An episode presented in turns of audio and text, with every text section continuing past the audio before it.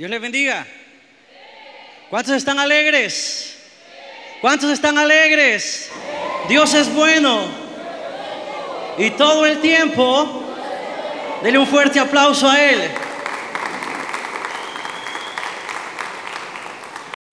Yo voy a invitarlo a que lea conmigo en el libro de Proverbios. Libro de Proverbios capítulo 11, versículo 12. La palabra de Dios la leemos honrando al Padre, al Hijo y al Espíritu Santo y a su letra nos dice de la siguiente manera.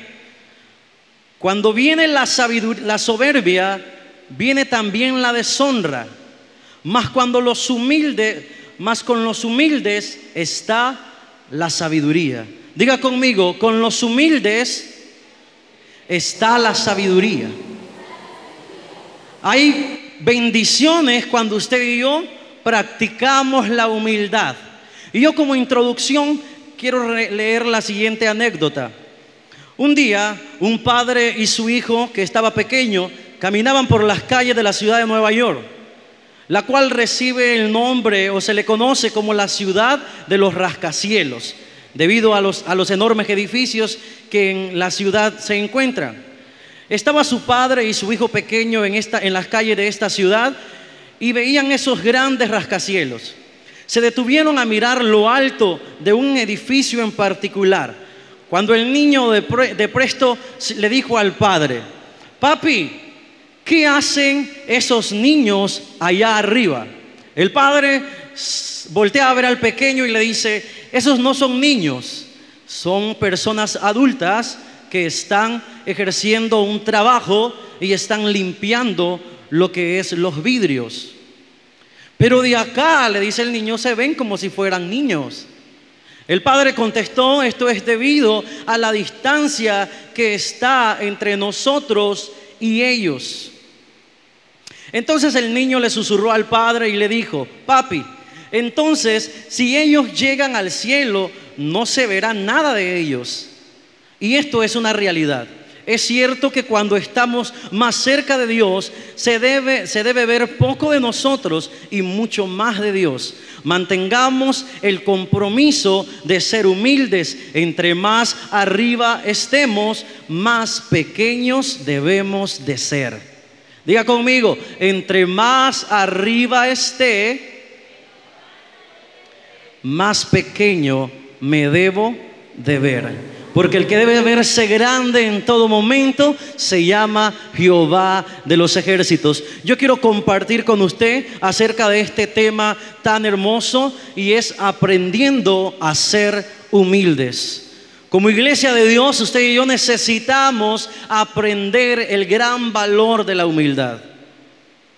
El mundo en el cual usted y yo vivimos necesita hombres y mujeres que practiquen este valor. El mundo está lleno de soberbia. El pastor, el culto pasado, el jueves, daba una enseñanza y él hablaba un poco acerca del orgullo. El orgullo es lo, lo contrario a la humildad. Quiere decir que cuando el orgullo aparece en nuestras vidas, la humildad se espuma de ella. Pero el Señor a lo largo de las escrituras, por recitar un texto, el Evangelio de Mateo capítulo 11, verso 29 nos dice a usted y a mí, aprendan de mí que soy manso y humilde. Y a lo largo de los, de los proverbios y de los salmos nos da el consejo de que Dios mira con ojos agradables al humilde. Mas cuando se trata de observar al altivo, la altivez es sinónimo de orgullo. El Señor ve de lejos al altivo. Porque Dios quiere que usted y yo aprendamos que hay un valor que quizás se ha escaseado en nuestras vidas, pero es tan necesario y es el valor de la humildad. Y es el tema del cual estaremos compartiendo en esta tarde noche. Y en primer lugar, al hablar de aprendiendo acerca de la humildad, tenemos que ver el valor grande que tiene la humildad. Humildad no es sinónimo de pobreza. Humildad es sinónimo de calidad de persona. Muchas veces cuando hablamos o oímos de humildad, se nos viene a nuestra mente y lo relacionamos al estado social, al estatus eh, económico O lo relacionamos, relacionamos a la pobreza o a que una persona sea callada. Decimos que esa persona es humilde, pero la humildad no es eso. La humildad es la calidad que se encuentra en el alma de una persona. En otras palabras, humildad es una actitud del corazón. Es un valor que tiene y es el valor más grande que se puede encontrar dentro de una persona. Se llama humildad. Una persona humilde, todas las personas quieren estar alrededor de ellos. Pero con los soberbios nadie quiere estar, porque al estar con los soberbios vienen los pleitos, viene la ira, viene la división. Entonces hablar de humildad es hablar de uno de los valores más grandes de la humanidad. Humildad es el valor hermoso del ser humano. La Biblia dice en Salmos 47, 6, Jehová exalta a los humildes y humilla a los impíos hasta la tierra. Jesús nos dice en el Evangelio, aprendan de mí. Eso es un gran valor, porque Jesús mismo fue y es humilde. Hay que aprender de él. También en Proverbios 16, 19 dice, vale más humillarse con los oprimidos que compartir el botín con los orgullosos. Eso dice en la versión de eh, Dios habla hoy. Santiago también nos habla acerca de la humildad en el capítulo 4, verso 6 de su libro. Pero Él da mayor gracia, porque esto dice Dios, resiste al soberbio, mas da gracia al humilde. O sea que no nos conviene a usted y a mí tener una actitud de orgullo, de soberbia o egoísmo en nuestras vidas. Nos conviene tener una actitud de humildad porque Dios enaltece al humilde. Dios quiere estar con el humilde. La humildad es importante porque Jesucristo mismo vino a la tierra y practicó la humildad. Isaías 66, 2 dice, mi amado hizo todas las cosas, así todas estas cosas fueron hechas, dice Jehová pero miraré a aquel que es pobre y humilde de espíritu y que tiembla a mi palabra. Cristo ejemplificó la humildad aún días antes de hacer su ascensión al cielo, en la celebración de la cena del Señor, el Señor hizo un gesto de humildad. Él convocó a sus discípulos y tomó un recipiente con agua y lavó los pies de todos sus discípulos. Y esto lo estaba haciendo en enseñanza a todos nosotros acerca del valor de la humildad. Si hay algo que le cuesta al ser humano es humillarse. Jesús siendo el Hijo de Dios, se humilló delante de estos discípulos y lavó los pies de cada uno para darnos a entender a usted y a mí que hay un secreto escondido al practicar la humildad. Cuando yo practico la humildad, la gracia de Dios está conmigo. Una cosa es que yo me exalte y otra cosa es ser exaltado por Dios. La Biblia dice que Dios exalta al humilde, pero Él resiste al altivo. El altivo es la persona que se exalta a sí mismo. Pero el humilde no necesita exaltarse porque Dios lo exalta al practicar la humildad. El resultado de practicar la humildad, Proverbios 3:34 nos dice, cuando viene la soberbia, viene también la deshonra, más con los humildes está la sabiduría. Salmo 149:4 encierra esta verdad diciendo, porque Jehová tiene contentamiento con su pueblo, hermoseará a los humildes con su salvación. Dígale que está a su lado, te conviene ser humilde.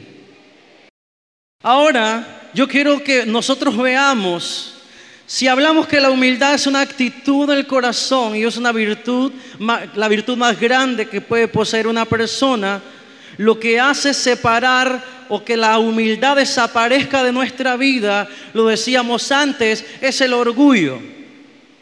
¿Y qué es el orgullo? El orgullo es un defecto adherente a todos los seres humanos. Todos en algún momento tenemos diferentes niveles de orgullo en nuestra vida. Estas son algunas de las cosas que la Biblia habla con respecto al orgullo. Proverbios 13, 10 dice que Dios llama al orgulloso como una persona contenciosa, una persona que hay problemas al estar cerca de él. También en Proverbios 11.2 menciona al orgulloso y dice de él que precede a la deshonra y a la humillación. También dice el libro de Proverbios al hablar del orgulloso que es presumido y escarnecedor. Dios y el orgullo, Dios aborrece el orgullo, dice Proverbios 8:13 y Dios castiga al orgulloso, dice Daniel capítulo 4. En este momento solo estoy dándole una plataforma acerca de lo que es la humildad y lo que es contrario a la humildad. Ahora entramos en materia. Yo quiero que eh, me acompañe a leer este relato en Daniel capítulo 4, verso 29 y 37. Vamos a ver lo que sucede cuando usted y yo no hay humildad en nuestro corazón. Dice así, al cabo de 12 meses, se paseándose en el palacio Nabucodonosor, rey de Babilonia, habló el rey y dijo, ¿no es esta la gran Babilonia que yo edifiqué para casa real con la fuerza de mi poder y para gloria de mi majestad? Aún estaba la palabra en boca del rey cuando vino una voz del cielo y le dijo, a ti se te dice, rey Nabucodonosor, el reino ha sido quitado de ti y de entre los hombres te arrojarán y con las bestias del campo será tu habitación y como a los bueyes te apacentarán y siete tiempos pasarán sobre ti hasta que reconozcas que el Altísimo tiene como pluma Perdón, que el Altísimo tiene el dominio en el reino de los hombres y lo da a quien él quiere. En la misma hora se cumplió la palabra sobre el rey Nabucodonosor y fue echado entre los hombres y comía hierba como los bueyes y su cuerpo se mojaba en el rocío del cielo hasta que su pelo creció como las plumas del águila y sus uñas como las de las aves. Mas al fin del tiempo, yo, Nabucodonosor, alcé mis ojos al cielo y mi razón me fue devuelta y bendije al Altísimo y alabé y glorifiqué al que vive para siempre, cuyo dominio es sempiterno y su reino sobre todas las edades. Verso 37. Ahora yo, Nabucodonosor, alabo, engrandezco y glorifico al Rey de los cielos, porque todas las obras son verdaderas en Él y sus caminos son justos y Él puede humillar al que anda con soberbia. Ahí nos da un ejemplo claro acerca cuando la humildad desaparece de nuestro corazón. Este rey se había hecho de gran poderío, había engrandecido con sus fuerzas, decía él, la nación de Babilonia al pasearse por el palacio, él hablaba a sí mismo en el egoísmo y decía, gran Babilonia que he hecho y he fundado con la fuerza de mis manos. Pero dice la Biblia que aún no había acabado de hablar el rey y palabra de Jehová vino a él y le dijo, el reino es quitado de ti desde ahora. Y ahora no serás el rey grande, temido en Babilonia. Ahora serás echado con las bestias. Quedarás loco, perderás la mente, comerás hierba como comen los bueyes en el campo. Aquí nos em-, ejemplifica la Biblia una gran realidad Muchas veces cuando usted y yo como iglesia dejamos que el orgullo se apodere de nuestra vida, el Señor va a someternos a un proceso donde tendrá que acrisolar nuestra vida. Y muchas veces las personas cuando se encuentran en esos procesos le echan la culpa al diablo de ello. Pero el diablo no es el culpable de eso. Este proceso, al igual que en la vida del rey Nabucodonosor, era un acto de amor de parte de Dios. ¿Sabe por qué? Porque el fin del orgulloso es la caída. Antes de que alguien caiga, procedente a eso, antecesor a eso, está el orgullo. Antes de la caída, el orgullo hace su aparición. Es decir, cuando usted ve a una persona llenarse de orgullo, esa persona está a punto de caer. En este relato el Señor está mostrando su acto de amor ante un rey llamado Nabucodonosor. Dios amaba a este rey. Por lo tanto, Dios no estaba dispuesto a que él se perdiera a causa del orgullo. Y Dios prefirió someterlo a un proceso, a un acrisolamiento, para que él entendiera que esa grandeza no procedía de su mano, esa grandeza no era gracias a su fuerza, esa grandeza provenía de Dios. ¿Qué le quiero decir? Que todo lo bueno que usted pueda hacer, que todo lo que Dios pueda utilizar su vida para realizar, no procede por sus habilidades, no procede por sus talentos, procede por la gracia y la misericordia de Dios. Todo lo que nosotros podemos hacer de bueno es porque Dios en su misericordia nos permite que lo desarrollemos. Cuando yo le hablo de un proceso, estoy hablando que para el rey Nabucodonosor, su mayor enemigo no era un ejército numeroso con armas de última generación. El mayor enemigo para el rey Nabucodonosor al perder la humildad de su corazón estaba en su interior y se llamaba orgullo. El, el orgullo es el cáncer podrido que si usted y yo dejamos que Él se apodere de nuestro corazón, no da ningún fruto bueno. Este rey había dejado que el orgullo se apoderara de él. Y el Señor, por lo tanto, le despojó de su reino, lo tiró totalmente con los pensamientos perdidos, estaba en, una, en un estado de locura estaba viviendo, siendo rey el hombre más importante en Babilonia, se encontraba comiendo hierba con las bestias de los campos. Sus súbditos ya no le obedecían ni le reconocían como el rey. Esto es una alerta para usted y para mí como iglesia. Quizás usted y yo hemos perdido la humildad de nuestro corazón y el Señor como Él nos ama en un acto de amor por nosotros, Él no va a permitir que nos perdamos a causa del cáncer del orgullo. Él va a preferir acrisolarlos en un proceso largo en lo que dure, que usted y yo reconozcamos que el grande y el poderoso se llama Jehová de los ejércitos. Cuando vemos en el verso 37 dice que todo este proceso acabó. ¿Cuándo qué? Ahora dice el 36, en el mismo en el mismo tiempo mi razón me fue devuelta y la majestad de mi reino, mi dignidad, mi grandeza volvieron a mí y mis gobernantes y mis consejeros me buscaron y fui restablecido en mi reino y mayor grandeza me fue dada. ¿Pero cuándo? Cuando Nabucodonosor reconoció lo siguiente, Alabo y engrandezco y glorifico al Rey de los cielos, porque todas las obras de Él son verdaderas, sus caminos son justos, y Él es el que puede humillar al que anda en soberbia. Nabucodonosor podía hablar con autoridad de lo que Dios hacía con un soberbio, porque fue su, su actitud momentos atrás. Él dejó que el cáncer del orgullo se apoderara de él y este cáncer produjo un proceso lamentable y doloroso, pero que era necesario para porque Dios no quería destruirlo.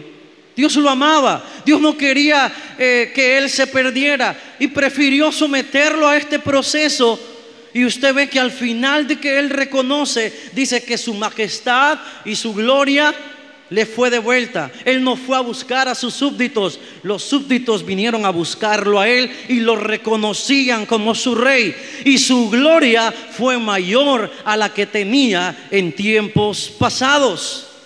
Porque siempre que Dios nos acrisola es para convertirnos en mejores personas y para darnos cosas más grandes que las que ya tenemos. Cuando yo estudiaba acerca de este relato del rey Nabucodonosor,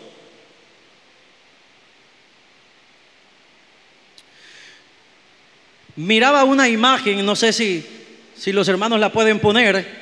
¿Cuántos conocen los diamantes? Por lo menos por la tele, ¿verdad? Los diamantes son una de las piedras más preciosas escasas que existen en el universo. Una de las cualidades que tiene es la fortaleza de su material. Es uno de los materiales más duros y más hermosos, codiciados y deseados. Pero el diamante no siempre fue diamante. ¿Alguna vez usted se ha preguntado cómo es que el diamante llegó a ser diamante? Quizás muchos de nosotros pensamos que era un elemento natural y simplemente eh, estaba ahí. Pero aunque es un elemento natural, es un elemento que surge de una formación y de una etapa de dolor y de proceso. ¿Sabe lo que era un diamante antes de ser diamante? Era un carbón. Los diamantes, le leo una información acerca de ellos. El proceso de formación de un diamante es muy complejo y puede llegar a demorar millones y hasta billones de años. Este proceso puede ocurrir solo bajo la llamada capa litosférica, que se ubica entre 150 y a 200 kilómetros bajo la superficie de la Tierra y en donde se dan condiciones extremas, de extremas temperaturas que logran alcanzar los 900 a 1300 grados y en el nivel de un nivel de presión de hasta 30 kilovatios. Quiere decir que un diamante llega a ser diamante durante un proceso largo y duro. Estos carbones no son carbones cualquiera, son carbones que surgieron surgieron, perdón, de las erupciones volcánicas y quedaron sumergidas dentro de la tierra y ahí estas moléculas se chocaron entre sí, iban uniéndose y mezclándose hasta que millones y millones de años después se convirtieron en lo que hoy usted y yo conocemos como un diamante. Es decir, lo que Dios quiere cuando el orgullo, el cáncer del orgullo está en nosotros y hemos perdido el valor de la humildad, es en un acto de amor someternos a un proceso doloroso, pero su propósito es convertirnos de carbón a un diamante de gran valor. Sin duda alguna, un día todos nosotros tendremos que presentarnos delante de Dios. Y delante de Dios no llevaremos los frutos de, nuestro, de nuestras manos, no llevaremos cosas materiales ni riquezas. Sin importar los logros que usted y yo tengamos en la tierra, no nos servirán en aquel día. Solo hay una cosa que contará en aquel día. Y es lo que se encuentre guardado en nuestro corazón. La Biblia dice, sobre todas las cosas guardadas, guarda tu corazón, porque de este mana la vida. ¿Sabe lo que Dios quiere? En medio de este proceso con usted y conmigo, quiere que en aquel día que usted y yo nos presentemos delante de Él, no nos presentemos como un carbón, sino que nos presentemos como un diamante, revestidos de humildad y sin nada del cáncer del orgullo en nuestro interior. Necesitamos entonces reconocer que necesitamos la humildad y que al perderla a causa del orgullo, Dios va a tener que someternos y trabajar nuestra vida para que usted y yo reconozcamos que la grandeza solo proviene de Dios, que la gloria solo le pertenece a nuestro Dios. Den un aplauso fuerte a Jesús.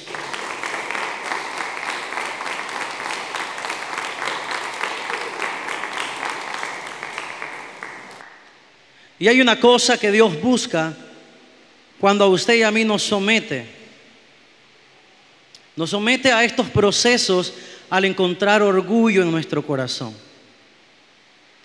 Y una de las grandes cosas que el Señor busca enseñarnos es a que seamos como Él. En la Biblia yo encuentro muchos relatos y de hecho el pecado capital en la historia antes de la creación fue el orgullo. Lo que llevó a Satanás perder su lugar de privilegio en el cielo fue el orgullo. Lo que sacó a Adán y a Eva del huerto del Edén no fue la desobediencia. Muchas veces cuando nos preguntas cuál fue el pecado de Adán y Eva, decimos que fue la, la, desobediencia. Y aunque fue uno de los pecados, fue el segundo pecado de ellos. El primer pecado de ellos fue el orgullo. ¿Por qué dice eso, hermano? Porque cuando la serpiente se presentó delante de ellos y les comentaba acerca y le estaba provocando a comer del fruto prohibido, las palabras de la serpiente fueron las siguientes, con que Dios os ha dicho que si comen de ese fruto, morirán. Mas yo les digo que lo que Dios no quiere es que ustedes al comer de ese fruto se vuelvan en seres igual a quién? Igual a Dios. Si retrocedemos un poco, lo que llevó a, a, Satanás tener ese cáncer de orgullo en su corazón fue la idea de querer ser igual a Dios. Lo que hizo que Adán y Eva perdieron el acceso al jardín del Edén fue el orgullo, porque la propuesta y lo que provocó el golpe final para que ellos accedieran fue de que ellos iban a ser igual a Dios. Entonces vemos que el orgullo es tan peligroso y que procedió a la caída de Satanás y procedió a la salida del hombre del huerto del Edén. En Mateo capítulo 20 yo encuentro el relato de una madre, la madre de Juan y de Santiago. Vino y se le acercó al maestro y le dijo, Señor, manda que en tu reino uno de mis hijos se siente a tu derecha y otro se siente a tu izquierda. Hablábamos eso anoche, hablando acerca de cuando una madre siempre quiere lo mejor para sus hijos, aunque sea loco lo que ella estaba pidiendo. Pero hoy quiero tomarlo, pero quiero tomarlo con respecto a la respuesta que Jesús le dio a esta madre. Luego de que esta madre pidió esto, Jesús hizo llamar a los discípulos y le dijo, ustedes se han equivocado con el sistema del mundo en el sistema de este mundo son los grandes y los poderosos que ejercen su poder sobre los más débiles. Pero en mi reino es diferente. Si alguno quiere ser mayor y grande allá, tiene que ser servidor de los demás en la tierra. Pero antes de decirle esto, ustedes, Jesús les dijo, ustedes saben lo que están pidiendo. ¿Acaso ustedes son capaces de beber de la copa que yo voy a beber? Cuando Jesús estaba diciendo esto, estaba hablando de la cruz. Retrocedamos un poquito acerca de lo que le vengo diciendo. El orgullo fue lo que procedió la caída de Satanás. Porque Satanás se llenó de orgullo buscando ser igual a Dios, buscando el que, el trono. Adán y Eva perdieron el acceso al jardín porque querían ser igual a Dios, el orgullo llegó a su corazón. Pero cuando la Biblia dice que querían ser igual a Dios, lo que ellos estaban buscando también era el trono, era el poder. ¿Qué le quiero decir con esto? Yo encuentro a Satanás buscando el trono. Encuentro a la primer pareja buscando el trono. Encuentro a los discípulos por medio de una madre buscando el trono. ¿Qué tan diferentes podemos ser usted y yo de estos personajes? Hoy en día, muchos de nosotros también nuestro mayor problema es que estamos buscando el trono. Sin embargo, Jesús, que es el dueño del trono, no estaba buscando el trono, Jesús estaba buscando la cruz, despojarse del trono. ¿Qué le quiero decir? Que cuando el corazón del orgulloso busca y va a buscar siempre el reconocimiento y lugares de autoridad. Satanás estaba lleno de orgullo y buscaba el trono. Adán y Eva se llenaron de orgullo y también querían el trono. Los discípulos se llenaron de orgullo y querían el trono. Pero Jesús que es el ejemplo más grande de humildad, no tenía nada de orgullo en su corazón y él no buscaba el trono, él se despojó del trono para venir y humillarse y convertirse en servidores de todos, siendo el rey. Por eso es que en Mateo dice, aprendan de mí, que soy manso y humilde. Y cuando yo veía esto,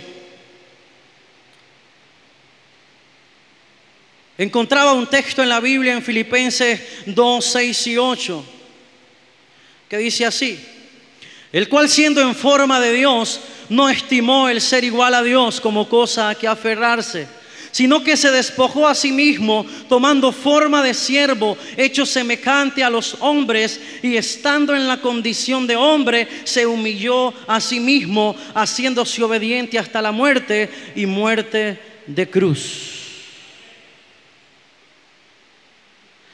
¿Qué le quiero decir con esto? Imagínese a Jesús siendo el dueño del trono. En su corazón no estaba, no estaba el trono. En su corazón estaba la cruz. Humillarse.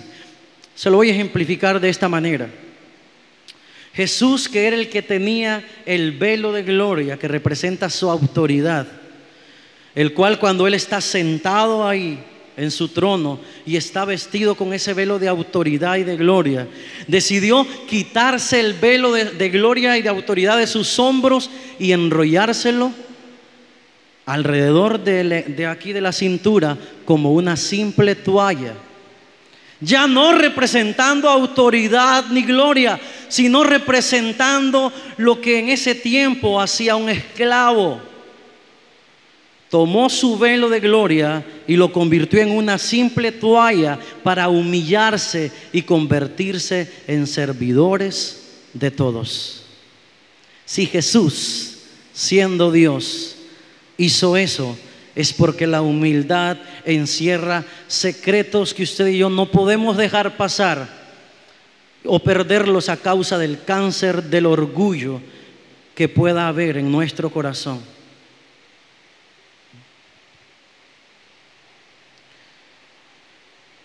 Lo que nos aleja del Espíritu de Cristo es cuando usted y yo nos enaltecemos a causa de nuestro ego. Esa palabra ego también es sinónimo de orgullo. Pablo escribía a Timoteo sobre las personas que debía colocar en los lugares de autoridad.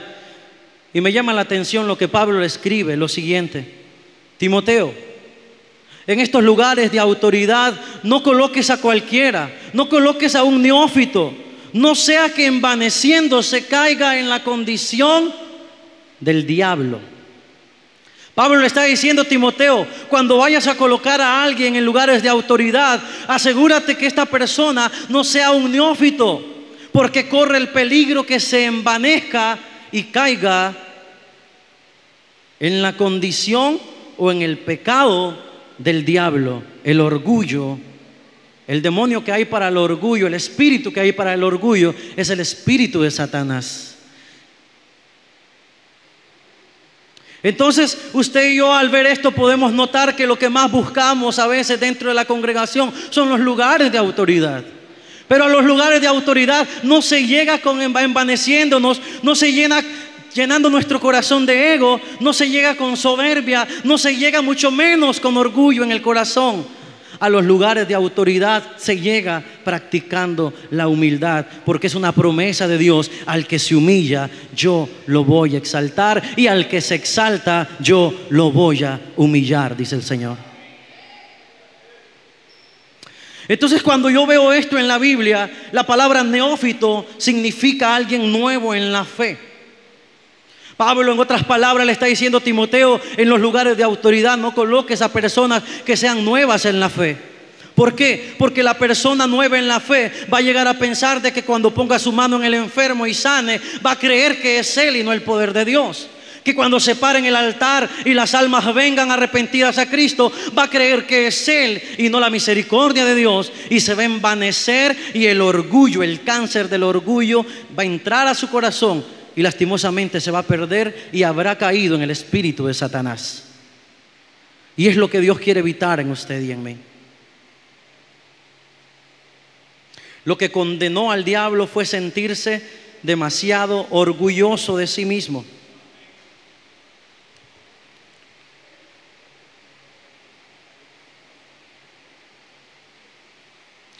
Otra de las cosas que encuentro que el apóstol Pablo dijo a la iglesia de Corinto es que en Corinto estaba pasando algo.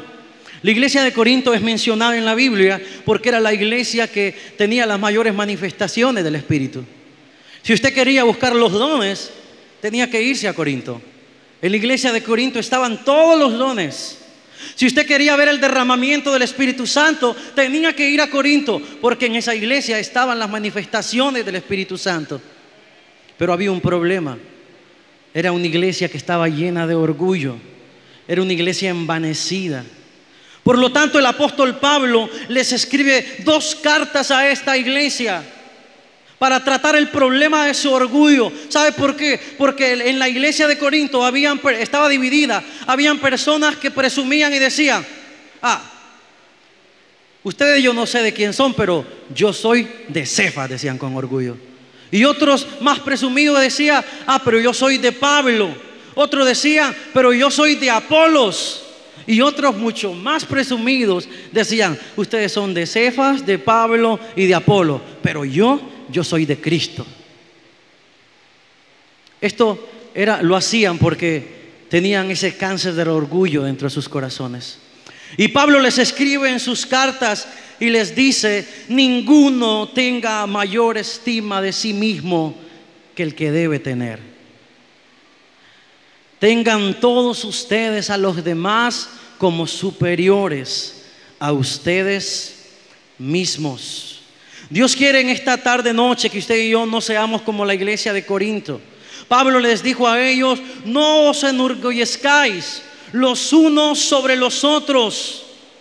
Pablo en la palabra en griego que usó en, esta, en este párrafo bíblico es la palabra pisio, que significa estar inflado más allá del tamaño saludable.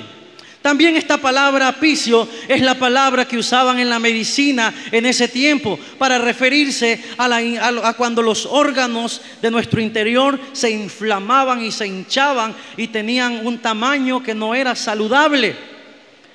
Los médicos utilizaban el mismo término que Pablo, pisio. Pablo le estaba diciendo a la iglesia de Corintio, ustedes no se han dado cuenta que ustedes son el cuerpo de Cristo, pero como cuerpo de Cristo ustedes no están saludables, ustedes son órganos inflamados dentro del cuerpo de Cristo.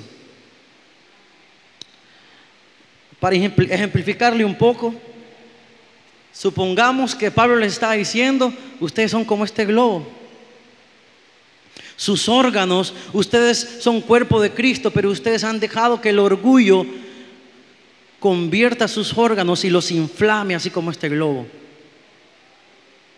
Pero este globo, aunque está, aunque se ve abultado y enorme, solo tiene aire, no tiene nada. Lo que Pablo le quería enseñar y decir, y nos quiere enseñar el Señor a usted y a mí en esta tarde, es que de nada sirve que usted y yo nos envanezcamos y nos sintamos orgullosos y llenos de ego en nuestro interior.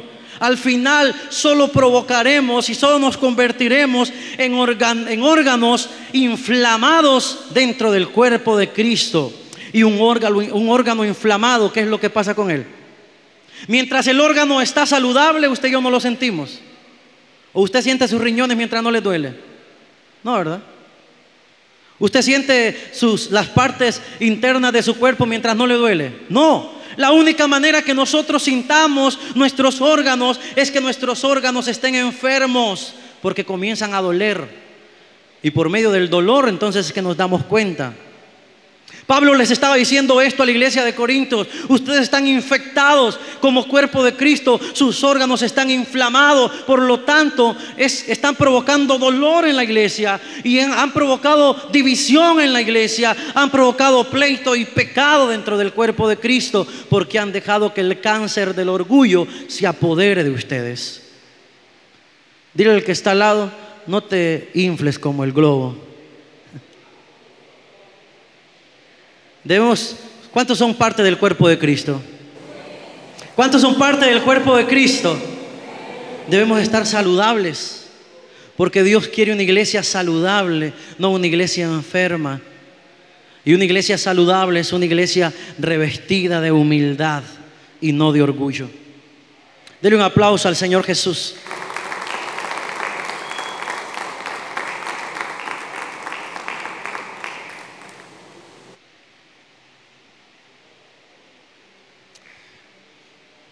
Hay algo hermoso que el Señor hace cuando sabe de que usted y yo no podemos hacerlo por nuestra propia fuerza.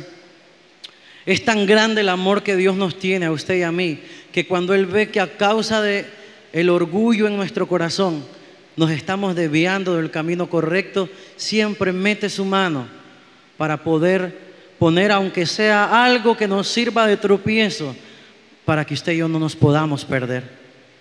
El Señor sabe que el ser humano es frágil y que no todos tienen la capacidad de que Dios los use como instrumentos porque el primer peligro que se corre es que se envanezca y se llene de orgullo.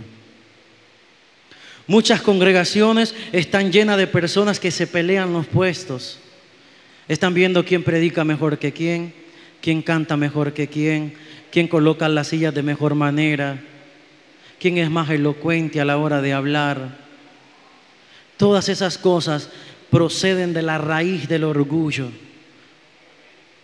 Esas cosas dañan la salud de la iglesia, por lo tanto dañan la salud del cuerpo de Cristo. El apóstol Pablo, usted y yo somos testigos, que fue uno de los hombres que Dios utilizó en gran manera. Pero Pablo corría el mismo peligro de llenarse de orgullo, de envanecerse. ¿Y sabe lo que hizo Dios? Aunque es un, un tema discutido dentro de la teología, el apóstol Pablo confiesa en sus cartas que Dios, no de parte del diablo, sino de parte de Dios, se le había puesto un aguijón dentro de sí, para que a la hora que él quisiera gloriarse de algo, ese aguijón le recordaba que él era débil y nada más era un ser humano usado por Dios. Y Pablo expresa que esto le molestaba mucho, aunque muchos teólogos dicen que esto podría ser un pecado, otros dicen que esto podría ser un padecimiento de su carne, lo que sí es cierto que este era un recordatorio que apocaba y no dejaba crecer el orgullo en el corazón de Pablo, le recordaba quién era él y le recordaba quién era Dios.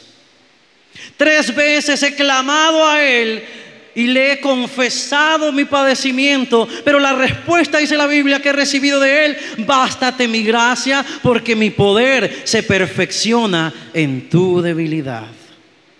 ¿Sabe qué le quería decir el Señor? Pablo, esto no es para matarte. Pablo, esto yo lo he permitido porque esto es el único medio para que el orgullo no se apodere de tu corazón. Es el medio que yo estoy utilizando para que no te envanezcas, para que no te exaltes y para que no pierdas la bendición que hay para el que practica la humildad. Esto contesta muchas cosas en la vida del cristiano. Quizás haya padecimientos, haya cosas que usted y yo tenemos un largo tiempo de estarlas atravesando en nuestra vida. Y hemos orado, al igual que Pablo, muchas veces a Dios por ello. Pero quizás no nos hemos hecho la pregunta correcta. ¿Tiene orgullo en su corazón? Quizás seamos móviles transporte de ese cáncer maligno del orgullo. Y quizás Dios no quite ese padecimiento porque está evitando que usted y yo nos perdamos a causa del orgullo. Debemos ser humildes como lo fue Jesús. Debemos practicar la humildad, porque la humildad, dice la Biblia, en la humildad y con el humilde está la sabiduría y la gracia de Dios. La Biblia en el libro de Reyes relata una historia acerca de un general muy importante. Quizás usted y yo ya hemos escuchado de él, Naamán, un capitán importante, el segundo hombre más importante del imperio sirio. Era un hombre que la Biblia le da características y todas sus características son de una persona arrogante, orgullosa, envanecida. Pero Dios de alguna manera amaba a Naamán y Dios trató de la misma manera que ocurre con el diamante y de la misma manera que trató a lo largo de toda la historia con los discípulos, con Pablo. Y dice la Biblia que este gobernante, este, este capitán, Naamán, le fue puesta una lepra sobre su cuerpo, la cual no tenía cura.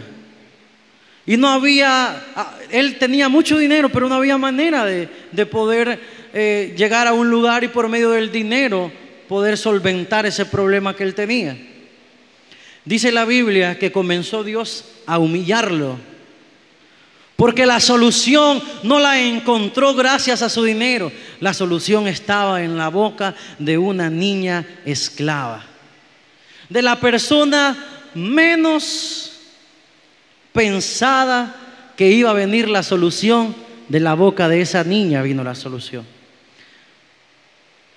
Siria había llevado a varias personas esclavas a su nación del pueblo de Israel. Entre ellas una pequeña que fue llevada a servir a la casa de este capitán Naamán. Y esta niña se daba cuenta del padecimiento que tenía su señor y un día se le acercó a la esposa de él y le dijo, si mi amo fuera a, a Israel, a donde el profeta de Dios, el profeta de Dios lo sanaría. Todo inició porque esta mujer tuvo que humillarse a escuchar la voz de una esclava y a obedecerla por la necesidad que tenía. Y ella se lo comentó a Naamán, Naamán habló con el rey de Siria, el rey extendió cartas para el rey de Israel pensando que iba a recibir una grata respuesta, pero cuando el rey de Israel leyó la carta que de alguna manera parafraseando decía lo siguiente, estimado rey de Israel, esta carta la envío porque tengo una petición a ti. Uno de mis soldados, mi mano derecha, está enfermo y ha llegado a mis oídos que en tu nación hay un profeta de Dios que puede ayudarlo y puede sanarlo. Te ofrezco muchos regalos, oro y plata en pago porque tú puedas ofrecerle ayuda a mi gobernante o a mi capitán. Y la respuesta del rey de Israel al leer la carta fue, ¿y quién soy, soy yo para que me falten el respeto enviándome leprosos? no lo atendió. Podrías imaginarse en el corazón de alguien tan arrogante como Naamán, saber de que todo lo que él pensaba, de que estaba acostumbrado que todas las personas a las que él se dirigía le prestaran atención, le apartaran las primeras sillas cuando él se presentaba a un evento, ahora estaba siendo rechazado por todos. Pero sin embargo, gracias a la intervención del profeta, accedieron a que este Naamán fuera a Israel. Pero Naamán todavía no había aprendido la lección. Dice que ensilló muchos de sus caballos y los llenó de plata, de oros.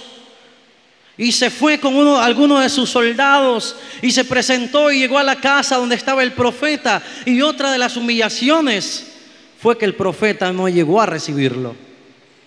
Envió a su criado a recibirlo, a Giesi.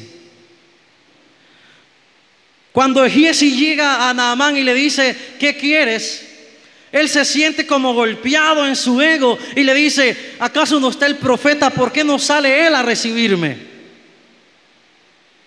Cuando Giesi va donde el profeta nuevamente, el profeta no sale, sino que le dice, dile a Naamán que vaya y se zambulla siete veces en el río Jordán y solucionado. Estaba siendo humillado ni siquiera lo habían recibido. Primero el rey no había contestado la carta, hablándole a través de una esclava. El profeta no sale a recibirlo, lo deja en la calle, le manda un mensajero porque el profeta no salió y por último lo manda a zambullirse a uno de los ríos más contaminados comparados con los ríos que tenía en la nación de él. El mismo Naamán dijo, ¿Cómo me va a enviar a, zambullirme a ese río tan sucio? ¿Que acaso no hay ríos más limpios en mi nación? ¿Qué le quiero decir con esto? A causa de su orgullo y la soberbia, estaba perdiendo la única oportunidad que tenía de recibir sanidad. Y no nació de él. Fue necesario que uno de sus soldados le dijera, capitán, pero ¿qué pierde con hacer caso? ¿Qué pierde con ir? Ya estamos acá, ya hemos venido. ¿Qué pierde con descender al río? ¿Sabe por qué? El río Jordán estaba en una... Había que bajar varios metros para poder entrar a él. Esto de bajar es tipología a la humillación que Naamán tenía que someterse. O sea que para recibir su sanidad, él tenía que bajar su orgullo y someterlo a la humillación. Lo hizo y automáticamente, luego que zambulló la última vez, estaba totalmente limpio. Porque esa es la manera en que Dios trata con el orgulloso y con el soberbio. Dios quiere que usted y yo como parte del cuerpo de Cristo entendamos esto, que si Dios siendo Dios estuvo dispuesto a abandonar su velo de autoridad y de gloria, a ceñírselo como toalla e inclinarse delante de hombres comunes y eh, abandonar y renunciar a su trono y abrazar la cruz a causa del amor por la humanidad, si Él es capaz de hacer eso, no demanda menor cosa de usted y de mí. ¿Cómo nos va a permitir que usted y yo tengamos un corazón lleno de orgullo? Él quiere que usted y yo nos parezcamos a Él. Quiere que en aquel día nos presentemos como un diamante delante de Él. Que usted y yo entendamos que solo el humilde es exaltado sin que vuelva a caer. El orgulloso se exalta, pero no dura para siempre ahí porque el mismo orgullo anticipa su caída. Quiero concluir con lo mismo haciendo un recuento de todo acerca del peligro del orgullo. El orgullo hizo que Satanás perdiera su lugar de privilegio en el cielo. El orgullo nos sacó del jardín. El jardín representa el lugar de intimidad con Dios. El jardín representa la riqueza que usted y yo teníamos cuando no había pecado en nuestro corazón. El orgullo nos sacó del jardín. El orgullo nos separó de tantas cosas. Y es por eso que es necesario que usted y yo estripemos ese, cáncer del orgullo de nuestro corazón y nos revistamos de humildad. Porque en la humildad está la sabiduría. Con el humilde está Dios. Al humilde Dios lo ve de cerca, mas mira de lejos al altivo. Venga de pie, amada iglesia. Ahí donde está, le voy a invitar que pueda cerrar sus ojos. ¿Sabe? Este tema del orgullo es algo que lo aceptemos o no. Todos nos vemos afectados por él. Todos en alguna manera tenemos un nivel de orgullo en nuestro interior. No es fácil ser humilde. No es fácil humillarse. No es fácil entender el sistema del cielo, que para ser importante allá, para ser grande allá, hay que ser esclavo aquí en la tierra de los demás. Para ser importante en el cielo, hay que ser servidores de los demás. El apóstol Pablo dijo, tengan a los demás como superiores a ustedes mismos. Ninguno tenga mayor estima de sí mismo que el que debe tener. ¿Cuántas cosas hemos perdido por el orgullo? ¿Cuántas cosas hemos perdido porque no hemos tenido la valentía de humillarnos y de aceptar de que simplemente somos pecadores revestidos de la gracia de Dios. No dejemos que el orgullo nos haga perder las bendiciones de Dios. El orgullo nos sacó del jardín, pero la humildad de Dios. Mi orgullo me sacó del jardín. Nos lo devolvió su humildad puso el jardín en mí. Y si vendiera todo lo que tengo, a cambio de su amor, yo fallaría.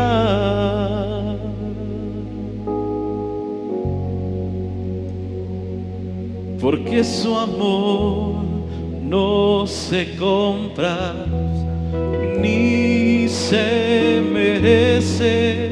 Su amor es un regalo, de gracia se recibe, porque su amor no se compra ni se merece. Su amor es un regalo, de gracia se recibe.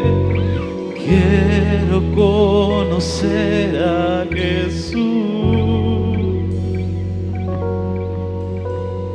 Quiero conocer a Jesús. Quiero conocer a Jesús.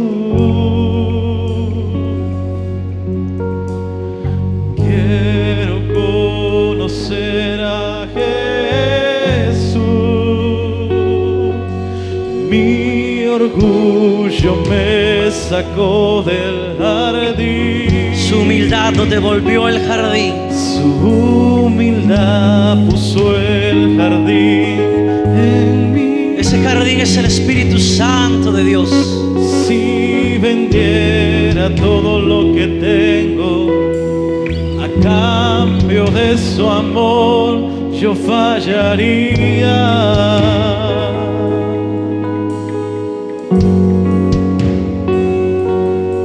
Su amor no se compra ni se merece. Su amor es un regalo, de gracia se recibe, porque su amor no se compra ni se merece. Su amor es un regalo, de gracia se recibe. Quiero conocer a Jesús. La humildad nos lleva a conocerle a Él. Conocer a Jesús. Quiero conocer a Jesús.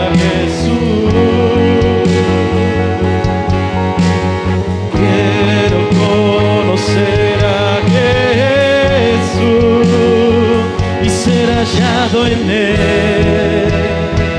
Y ser hallado en Él. Queremos ser hallados, Y ser Señor. hallado en Él.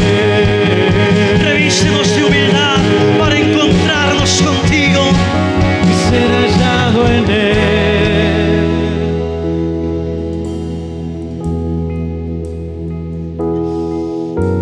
El orgullo nos lleva a perderlo todo, pero la humildad lleva a tenerlo todo.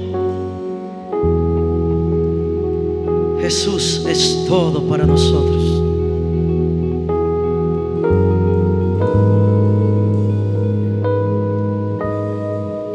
¿Puedes decirlo con nosotros?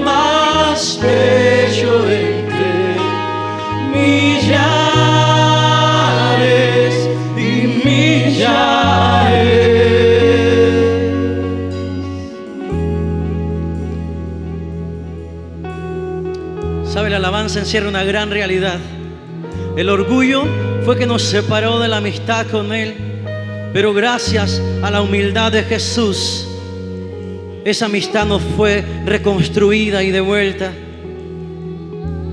La humildad es que nos trajo al Espíritu Santo como nuestro nuevo Edén dentro de nuestros corazones. Quizás usted esté en este lugar o usted que nos ve a través de las distintas plataformas digitales. Déjeme decirle que una de las más grandes actitudes que puede tener una persona llena de orgullo es creer que es dueño de la vida que tiene. Una de las más grandes cosas que un orgulloso puede hacer es creer que no necesita del amor de Dios en su corazón. Pero no podemos vivir sin Él. No podemos vivir sin entender que Él es todo para nosotros y que solo humillándonos, solo humillándonos, la humillación es la llave que abre el acceso a la intimidad con Dios. Cercano está Jehová del quebrantado de corazón.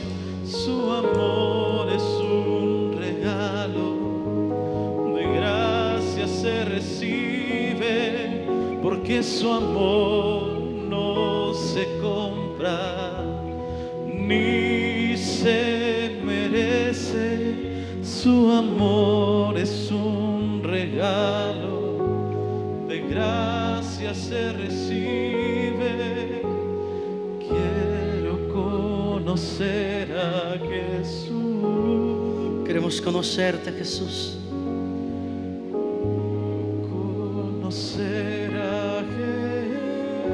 Si usted está hoy en este lugar y tal vez no tiene a Cristo dentro de su corazón, no deje que el orgullo haga que usted pierda la bendición de tener al ser más importante y maravilloso en nuestro interior. Solo aceptando a Cristo en el corazón es que el jardín puede regresar y habitar en nuestro interior. El Espíritu Santo llega cuando el hombre reconoce que no es dueño de su vida, sino que su vida le pertenece a Jesús. Si usted que nos ve a través de las redes sociales está ahí y no tiene a Cristo en el corazón, deje el orgullo de un lado, humíllese y dígale, Señor, no soy dueño de mi vida y te necesito. Quiero conocerte. Hoy me humillo delante de los hombres para ser grande delante de ti. Hoy me humillo delante de la humanidad para ser reconocido en el cielo y para tener el jardín que es el Espíritu Santo en mi corazón. Y ahí donde está, dígale, Señor, me arrepiento de lo que he hecho y de lo que he sido sin ti.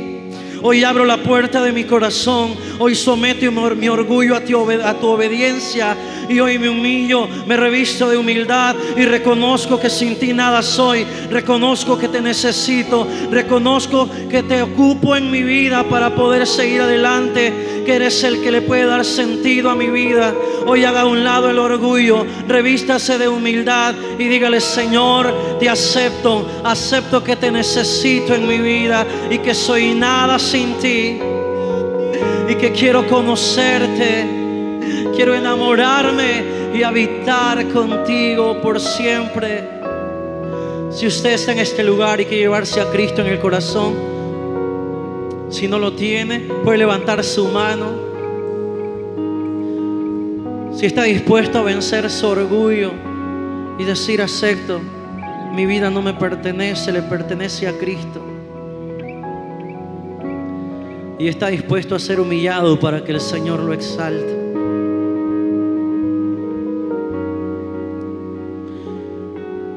No hay mejor bendición que el humano puede tener que volver a tener el jardín a su disposición.